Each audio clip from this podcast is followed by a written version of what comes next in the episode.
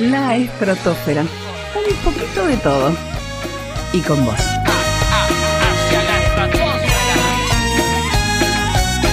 Podcast.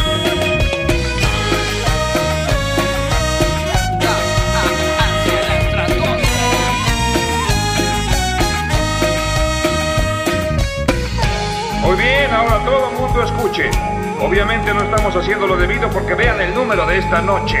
Deberíamos ser por lo menos el doble. No logramos convencer, es solo eso. Vamos al momento editorial del programa.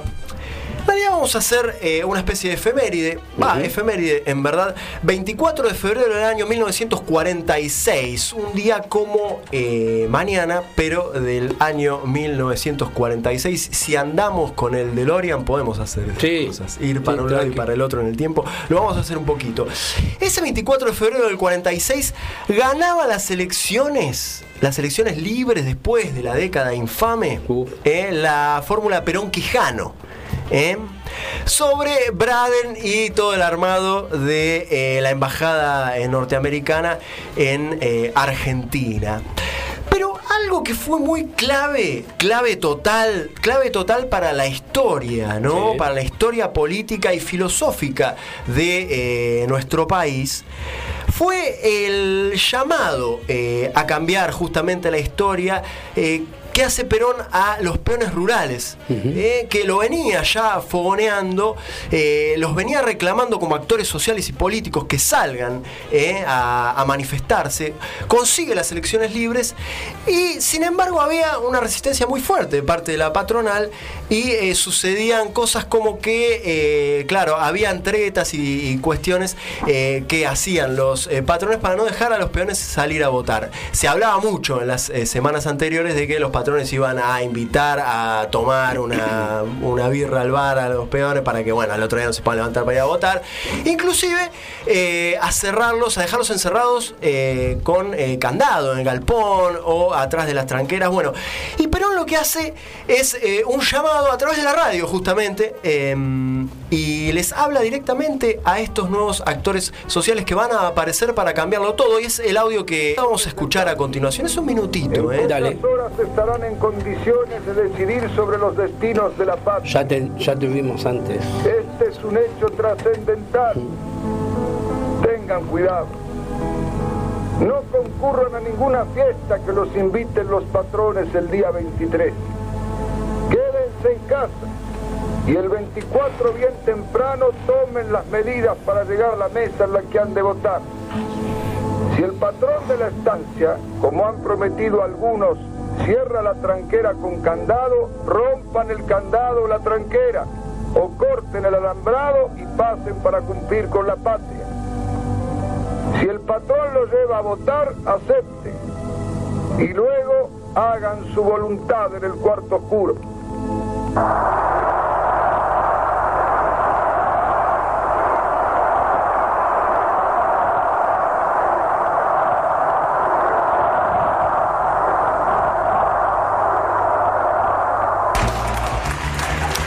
Bien, ahí estaba eh, la voz de Perón, que uno ya no sabe si es Perón o es uno de sus imitadores, ¿no? Ya hemos perdido el tono de la voz original de Perón de tantas imitaciones que, que ha, ha sufrido. Claro, por- exacto, exactamente. Pero bueno, el llamado era ese, era fundamental en ese momento para eh, la construcción política de Perón de que aparezca, de que irrumpa este nuevo actor social, ¿no? Que eran los peones de campo, que eran los laburantes de las fábricas, los cabecitas negras, ¿no? Los venidos del interior, etcétera, los relegados de la patria.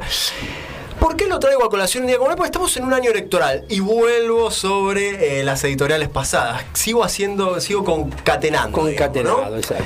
Y esto es un material más eh, que aporto para la discusión. En ese momento hablamos de eh, esos líderes políticos que tienen una visión más, un poquito más allá que el resto, ¿no? Que ven algo que el resto no ve, que tienen una habilidad especial para estas cuestiones. Bueno, en el caso de Perón, esto era fundamental para el nacimiento nuevo actor social y para la discusión de eh, la matriz económica argentina.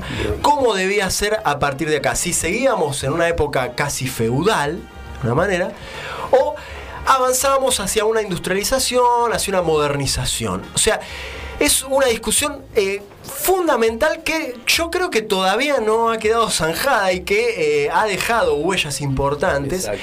y que tenemos que tener en cuenta a la hora de, de votar este año, ¿no? Yo por ahí no te puedo decir quién va a ganar, era una mentira que eh, es, bueno, obviamente. Para que se quedara. no se tengo claro, no tengo el DeLorean tan aceitado, no puedo. O sí, quédense hasta el final y lo vamos a descubrir. Ah, quién sabe, ¿Por, por qué no? ¿Por qué no? Pero sí te puedo aportar alguna que otra cuestión. Otra cuestión que es fundamental es eh, el contexto mundial, sin duda, siempre hablábamos de eso. En este momento, la Argentina era llamada a ser el granero del mundo. O sea, nos relegaban, el mundo pedía de Argentina que sea un gran campo. ¿Mm? Eh, más o menos como ahora, pero bueno, por eso. eh, se vuelven algunas cuestiones en la historia, se vuelven eh, a repetir. O, bueno, repetir no, pues si pasaron una vez no se pueden repetir igual, pero sí que suenan parecido, ¿no? Sobre todo el papel que le toca en el plano mundial a nuestro país. Y en ese momento estaba la salida de la Segunda Guerra Mundial, entonces Estados Unidos estaba muy preocupado por las materias primas, porque los campos habían sido arrasados en muchas partes del mundo. Buscaba lugares que habían sido neutros en la guerra o que eh, no habían tenido una participación, eh, digamos, a cuerpo abierto, que no habían puesto el cuerpo. Y bueno, Argentina era un paraíso en, en ese sentido. Eh, 24 de febrero, pero del año mil- 2022 ya ahí me recontra adelanto en el tiempo y vuelvo a lo del contexto mundial. Eh, comenzaba la guerra eh, el año pasado, eh, la invasión en realidad rusa en Ucrania. Y ahí el contexto nuevamente vuelve a cambiar, los imponderables de la historia que habíamos dicho la semana pasada, pero que más o menos después, viéndolos una vez que suceden, decía, bueno, eh, no era tan impredecible. O sea, Claro. había chances de que sucediese eh, lo que finalmente sucedió. Pero bueno, hay dirigentes políticos que lo pueden ver y otros que no pueden ver, que pueden leer el contexto mundial eh, y que no. En este momento, en el marco de la guerra mundial, que no parece que vaya a, digamos, eh, eh, mejorar en, en Claro. este 2023, que, que va a ser ele- electoral aquí, ele- un año electoral en Argentina, también deberíamos atender un, atender un poquito a ese contexto y otra vez ¿Qué se nos pide? ¿no? ¿Qué, qué se pide de Argentina? ¿Cuál es la matriz económica que debería marcar a la Argentina eh, de acá al futuro no muy lejano? Y las posibilidades que hay. Eh, otra cosa, esto ya es un dato de color, en el 46 hubo un Rodríguez Larreta. Horacio Rodríguez Larreta se, se lanzó a la candidatura presidencial ayer a las 20.43 en las redes sociales explotaron las eh, bueno los mensajes eh, y sobre todo este video de eh, Horacio Rodríguez Larreta en eh, la ruta 40 bueno hablando Él tiene de- el DeLorean entonces. eh, él- algo, algo así. Bueno, eh, y que llama a. Bueno, algo así como que eh, es lo mejor entre lo que hubo, ¿no? Eh, co- como que debería ser el reparador de la grieta. Hay varios eh, candidatos y candidatas que eh, se erigen como reparadores de la grieta. No. Otros que en verdad no, que la quieren, eh, digamos, eh, ensanchar Profundizar, todavía, claro. profundizar mucho más. Y eh, bueno, en eso está eh, la interna del PRO. En el 46 había un Horacio, no, no un Horacio, pero sí un Rodríguez Larreta, No. eh, un pariente lejano que eh, tuvo, tuvo la intención de derrocar a Perón. sí, estuvo en una trama eh, que se construyó ahí eh, alrededor de, de Perón. Eh, fíjate vos lo que O es sea, la historia. es genético, ya. Es el gorilismo, al parecer. eh, y bueno, un gorilismo a mala letra. En el Claro. 46, porque todavía no existía el movimiento no. peronista. Como si, pero bueno, ya algunos. Pero lo- gorilas había de antes. claro. Sí, Los sí, gorilas sí. que Según no sabían que lo eran. Pero bueno, eh, ahora sí, ahora ya estamos con las cartas sobre la mesa. Y este Horacio Rodríguez Larreta no parece ser tan eh, visionario como por su pariente. Claro.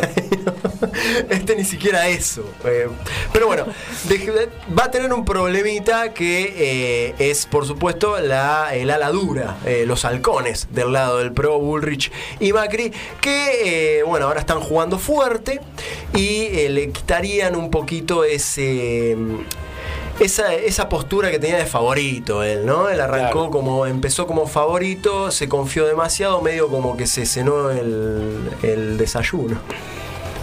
se desayunó la cena, en realidad. Claro. Se desayunó la cena, se confió un poco, salió Milei, eh, bueno, se derechizó todo mucho y Patricia Bullrich de a poquito empezó a horadar ahí en la. eh, en la preferencia Sí, de Juntos por el Cambio y ahora medio que le disputa mano a mano. No solo él, sino que también está Mauricio Macri y María Eugenia Vidal, que dijo que eh, también quería ir por la presidencia, pero que si eh, pintaba Macri ella eh, se hacía a un costado.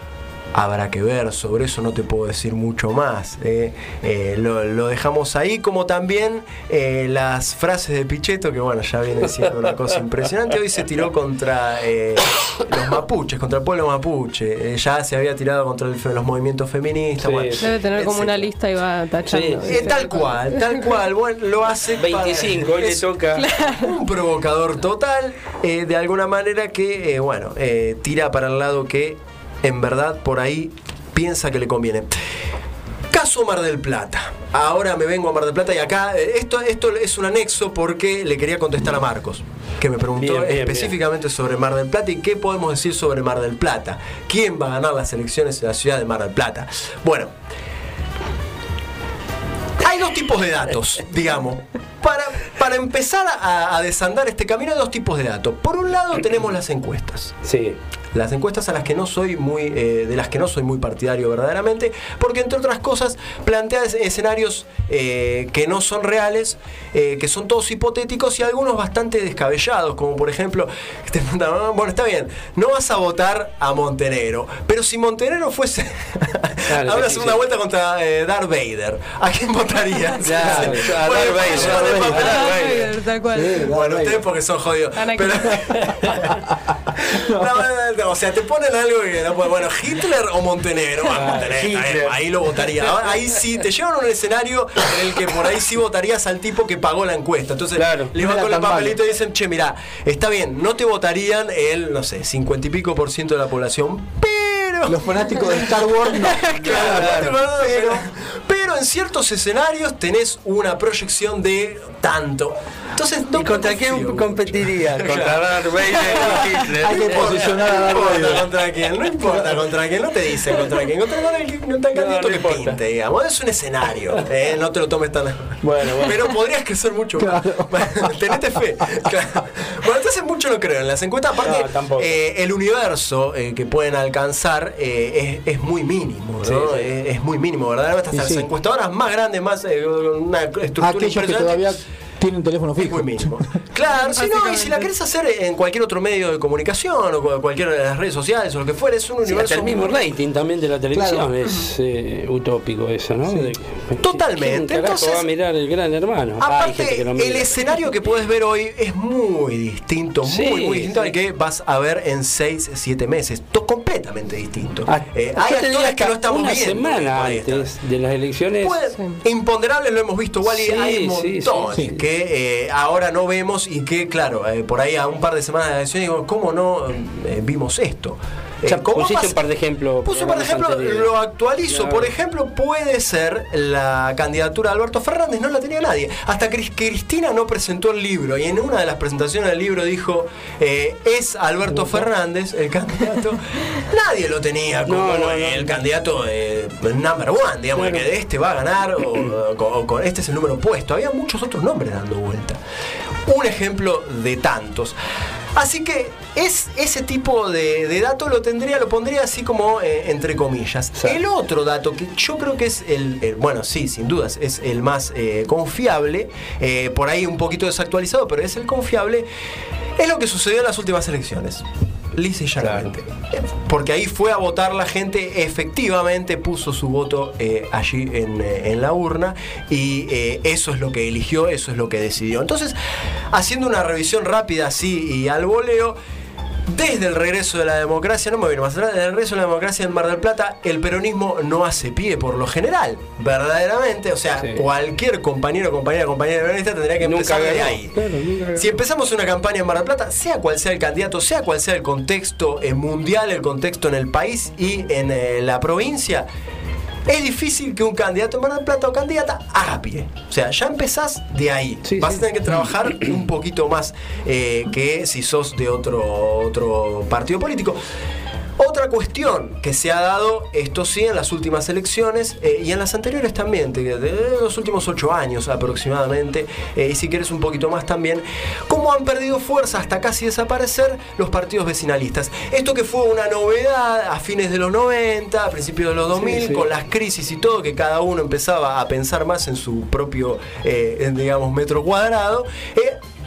Eh, Empezaron a surgir en diferentes localidades también de la zona, de la zona quinta, eh, diferentes partidos que respondían nada más que a la cuestión vecinal. Digamos, nosotros no somos ni radicales ni peronistas, no somos socialistas, no somos de frente de izquierda, no somos eh, de derecha, somos del vecino y la vecina. Acción Malplatense y Agrupación Atlántica. Son que en su momento llegaron a tener, bueno, nada más y nada menos que intendencias. ¿no? Ganaron las intendencias. Sí. Eh, en este momento parece ser que han perdido bastante eh, ese lugar que en un momento supieron tener. Y que eh, verdaderamente la coyuntura nacional un poco se come eh, y se va a comer esta vez la elección en la ciudad de Mar del Plata. Amigos radicales, buenas noticias para ustedes. Relativamente, tienen una posibilidad, sí, en tanto y en cuanto en eh, las PASO el PRO vaya dividido. Claro. Si el PRO va dividido, o sea, de los de- de- dentro de la coalición ponele que eh, de 6 de cada 10 voten al PRO y 4 los radicales. ¿Cómo pueden ganar en ese esquema los radicales? Eh, las primarias, bueno, que vayan dos del lado de Cambiemos, del lado de- de- del PRO, digamos, y se eh, coman votos entre sí.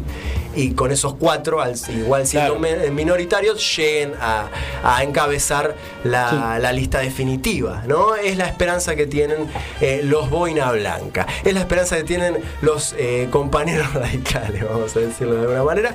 Eh, los peronistas, como les decía, en la ciudad de Mar del Plata van a tener que remar y mucho, van a tener que remar bastante. siempre. Y a lo mejor van a tener que ver qué es lo que pasó con este voto medio bronca y medio de identidad eh, marplatense que se volcaba a los partidos vecinalistas y que ahora anda desperdigado buscando tal vez eh, alguien que los interpele. ¿Mm? Ahí está, tiré un par de tips. No te dije quién va a ganar las elecciones, por supuesto que no.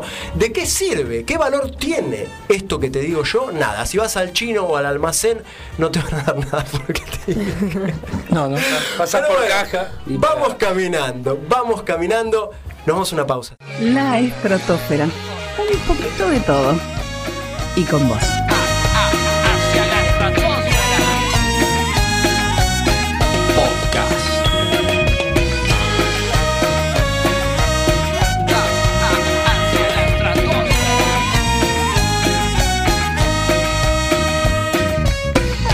Muy bien, ahora todo el mundo escuche. Obviamente no estamos haciendo lo debido porque vean el número de esta noche. Deberíamos ser por lo menos el doble. No logramos convencer, es solo eso.